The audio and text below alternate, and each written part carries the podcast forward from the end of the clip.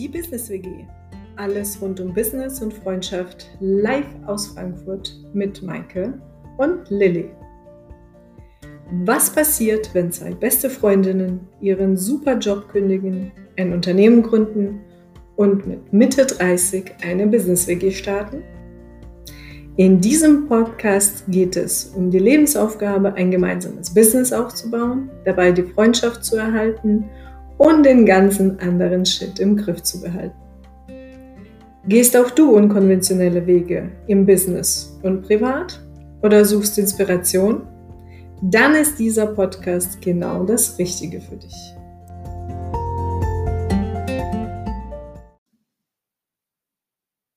Guten Tag zusammen. Hier sind Maike und Lilly von dem Podcast Businesswege in dem wir erzählen, wie es ist, ein Business zu haben, mitten in Frankfurt, befreundet zu sein und zusammenzuleben. Und heute haben wir uns ein sehr tagesaktuelles Thema rausgesucht, das Thema Social Distancing. Und da hat meine liebe Lilly eine schöne Definition vorbereitet. Deswegen möchte ich ihr gerne diese Bühne lassen. Ich bin ein großer Fan, manchmal die Worte, um die es geht, zu definieren. Und äh, wenn wir uns anschauen, Social, Sozial, was ist das? Das ist das geregelte Zusammenleben der Menschen in Staat und Gesellschaft, beziehungsweise auf die menschliche Gemeinschaft bezogen und zu ihr gehörend. Distancing oder Distanz ist räumlicher Abstand, ein Zwischenraum, eine Entfernung und auf den inneren Abstand bezogen im Umgang mit anderen Menschen. Und jetzt ähm, für mich ist Social und Distancing ein Widerspruch, weil wie kannst du sozial und gleichzeitig distanziert sein? Und das sehen wir jetzt auch in, in unserer aktuellen weltweiten Lebenssituation, wo Social Distancing ja quasi das Wort des Jahres ist und äh, uns überall begleitet. Aber was bedeutet das denn so für, für uns in unserem Alltag, im, im Business?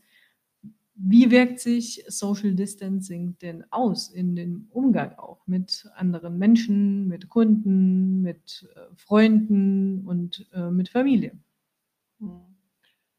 Also Social Distancing war eine der ersten Worte, die aufkam im Zuge äh, der Covid-19-Pandemie. Und irgendwann hat man natürlich auch gemerkt, naja, eigentlich ist ja diese physische Distanz eigentlich das, was zutreffender ist, weil es geht ja wirklich im Leben darum, dass man sich im Leben, im Leben allgemein, äh, nein, hoffentlich nicht, aber aktuell darum, dass man sich weniger sieht, Kontakte einschränkt, weil man davon ausgeht, dass hauptsächlich der Infektionsweg über, über Tröpfchen ist. Das heißt, je näher man zusammensteht, desto wahrscheinlicher ist, dass man eine gute Dosis Covid-19 abbekommt. Ähm, und ja, viele haben das wahrscheinlich tatsächlich wörtlich genommen und gesagt, okay, das heißt dann Couch und zurückziehen und Netflix anschalten.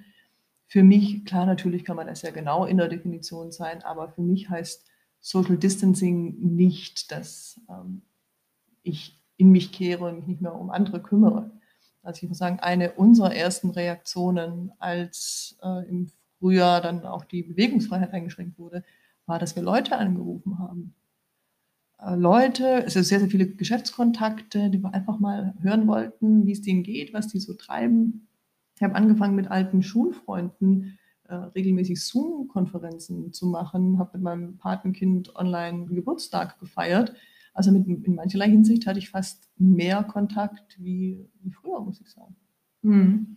Aber natürlich ist es was anderes, jemanden durch die Kamera online zu sehen, wie mit jemandem wirklich äh, so ein Weinchen auf der Couch oder tatsächlich im Biergarten zu trinken. Ja, also das ist ja doch ähm, eine, ein Unterschied und ähm, ich persönlich habe für mich festgestellt, also so Socialing, Socializing oder Social Distancing, auch was, was wir jetzt auch alle betreiben, ist auch die Tatsache für sich selber festzustellen, was ist denn einem auch wichtig? Also welche Menschen sind einem wichtig, mit wem möchte man sich umgeben und wie wichtig ist einem auch der gewisse, Kont also persönliche Kontakt zu anderen Menschen.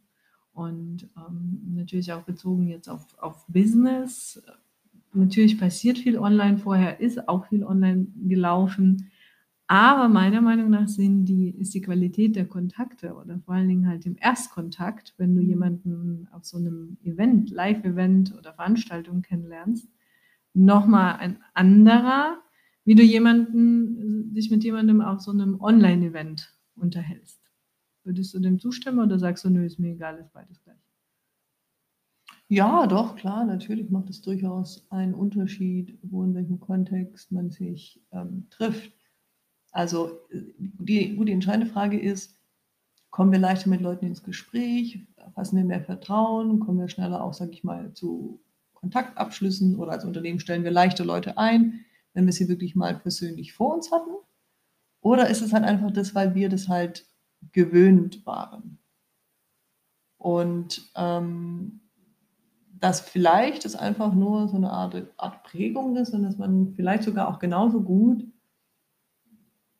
vieles vielleicht online machen kann, beziehungsweise halt das Online gibt äh, gibt uns halt alle die Möglichkeit, den Prozess etwas zu verkürzen. Also, bis wir vielleicht so weit sind, jemanden, ähm, wirklich einzustellen oder vielleicht von jemand irgend 'nen Produkt zu beziehen. Wenn wir einfach davor in kurz und knapp zusammengefassten Möglichkeiten, ähm, Begegnungen ein Gefühl für die die Person bekommen. Und die Frage ist natürlich wirklich im Business, wenn ich jetzt von jemandem Friseur zum Beispiel, ähm würde es reichen, mit jemandem einfach, sage ich mal, 5 Videos von der Person an ähm, zu haben, vielleicht regelmäßig Newsletter zu bekommen und dann zu sagen: „Hey, das ist der Friseur meiner Wahl.“ Oder muss ich wirklich reingehen in den Laden, muss gucken, wie riecht's da, wie sieht's da aus und erst dann mache ich mir den Termin. Das ist für mich so 'n bisschen so die entscheidende Frage, die wir uns durchaus auch mal durch die Pandemie ausgelöst, aber generell stellen könnten. Also, wie viel persönlich oder an welcher Stelle brauchen wir persönlich und wann gäbe es auch Alternativen? Mhm. Ja, also, ich glaube auch unsere Zukunft wird dahingehend sein, dass tatsächlich auch mehr remote und mehr online passieren wird, aber trotzdem eine gute Balance zwischen persönlich und online, ähm, gegeben sein muss. Und natürlich verhältst unterhältst du dich mit jemandem auch online anders, wenn ihr euch mal privat getroffen habt. Ich sage immer, man macht erst dann richtig Business, wenn man mit jemandem mal 'n Glas Wein getrunken hat, ja? Also, das ist auch, äh, ja, meine Erfahrung aus meiner, ähm, Businesszeit. Aber, ähm, natürlich muss man halt auch schauen und sich den neuen Gegebenheiten anpassen, aber auch für sich gewisse Vorteile auch rausholen, weil natürlich Mhm. mit online oder auch, äh, mit, äh, den Möglichkeiten, die es gibt, sich, äh, zu vernetzen online, ha kann man viel in kurzer Zeit ein viel größeres Netzwerk, ähm, aufbauen und, äh, zur Verfügung haben, wie wenn du da von Event zu Event tingelst und dann erst mal alle Mhm. Visitenkarten irgendwo einkloppen musst, ja? Also, da ist es natürlich dann auch der Vorteil, den man hat. Mhm. Ich glaube wirklich, es fällt mir grade so ein, als wir drüber reden, dass man vielleicht wirklich die die Geschäftsanbahnung und damit spreche ich jetzt sowohl euch in eurer Selbstständigkeit an, als auch wenn ihr angestellt seid. Irgend 'ne Art von Geschäftsanbahnung, Weiterkommen, Kontakt äh, in Kontakt treten gibt es ja immer im Beruflichen. Ähm, und da sind wir seither, wie du wirklich auch sagst, ja, sehr restriktiv oft, vor allem wenn es dann halt auch um viel Geld geht, große Kontrakte, beziehungsweise man im Außendienst äh, man ist ja deswegen Außendienstler, weil man reisen kann und möchte. Da würde man nicht sagen: „Ah ne, also, ich kann genauso gut auch mit dem Moskauer, äh, telefonieren.“ Ne, natürlich, wenn 'ne Geschäftsreise bei rumspringt, äh, mit noch 'ner Stadttour, äh, da sagen die wenigsten, ähm, nein.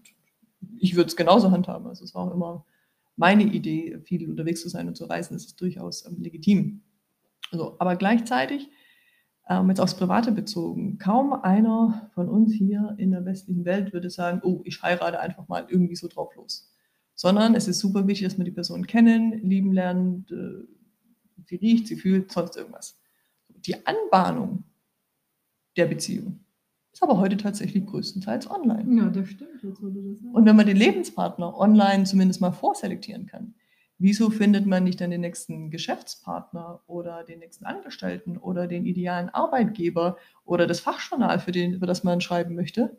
Warum findet man das denn nicht auch online? Natürlich findest du das online. Aber die Frage ist dann halt, dass trotzdem 'ne gewisse Bela Balance beibehältst und nicht einfach nur zu so 'nem Online-Tier mutierst und dann nicht mehr sozial kompatibel in der realen Welt bist. Mhm. Ja, wahrscheinlich muss man wirklich unterscheiden. Also, im im Business finde ich da, ähm, könnte man viel mehr tun. Ich denke, da wird sich auch viel tun. Auch gerade, ich habe jetzt neulich wieder in der Statistik gelesen, Business to Business.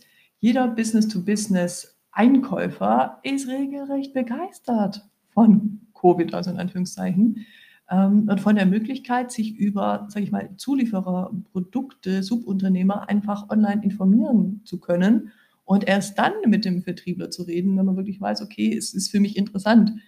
Wohingegen früher, naja, wenn du da halt mal an einer Backe hattest, dann hat er dich nicht mehr losgelassen, kam fünfmal die Woche bei dir rein ins Büro. Ähm, das ist ein klarer Vorteil und das müssen wir, glaube ich, noch mehr nutzen. Wohingegen ähm, wir vielleicht noch darauf eingehen sollten hier in dieser Podcast-Folge, ist es wirklich das Zwischenmenschliche, also wirklich privat und was wir halt einfach auch brauchen für unser Seelenheil.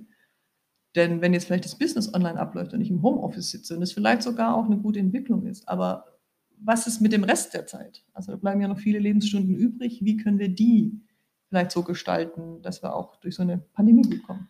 Da fällt mir auch nochmal ein, das fand ich, als ich die Meldung gelesen habe, einfach nur zu geil. Ähm, in Belgien ist ja jetzt äh, für Herbst äh, per Gesetz entschieden worden, dass jeder Single, also der Alleinstehende ähm, einen Kuschelpartner, beziehungsweise mindestens zwei Kuschelpartner offiziell haben darf.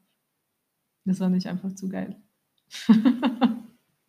Und da ist dann halt die Frage, äh, ja, wäre das nicht auch ein Modell für, für Deutschland oder generell für den Rest der Welt? Denn natürlich ähm, viele, die wirklich alleine, alleine sind und nicht in einer WG wohnen, sondern wirklich alleine, vielleicht halt auch in einem so Mini-Zimmer-Apartment, weil man sonst die ganze Zeit immer unterwegs da fühlt man sich auch unwohl.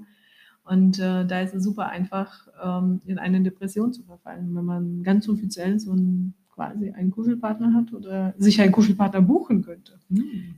Darauf wollte ich nämlich gerade ein, weil das eine ist ja schön, wenn du die offizielle Erlaubnis hast oder gar einen Passierschein, sage ich mal, äh, von A nach B gehen zu können. Aber zum Beispiel bei uns ist es zumindest ja aktuell noch so, dass du auch tatsächlich ja aus dem Haus gehen darfst und auch zu anderen Leuten ins Haus kommen darfst, ähm, wenn sich einzelne Haushalte nur treffen. Ähm, aber wie du sagst, ja, das Schöne wäre ja, wenn man wirklich die Person buchen könnte. Oh, lass uns das Business aufmachen. Wir, wir eröffnen eine Kuschelpartneragentur. Okay. lass uns loslegen. Ja, Geschäft ist immer zu machen, wie wir auch schon in der vorherigen Folge besprochen haben, die ihr hoffentlich auch euch angehört habt ja, so eine Zeit, so eine herausfordernde Zeit hat auch immer ganz schöne viele Möglichkeiten, vielleicht sich selbst neu zu erfinden. Ja, sprich weiter. Nein, ich wollte nicht mehr sagen. Die Uhr tickt. Zeit ist äh, Podcast. Geld. So ist es. In dem Sinne, bis zur nächsten Folge.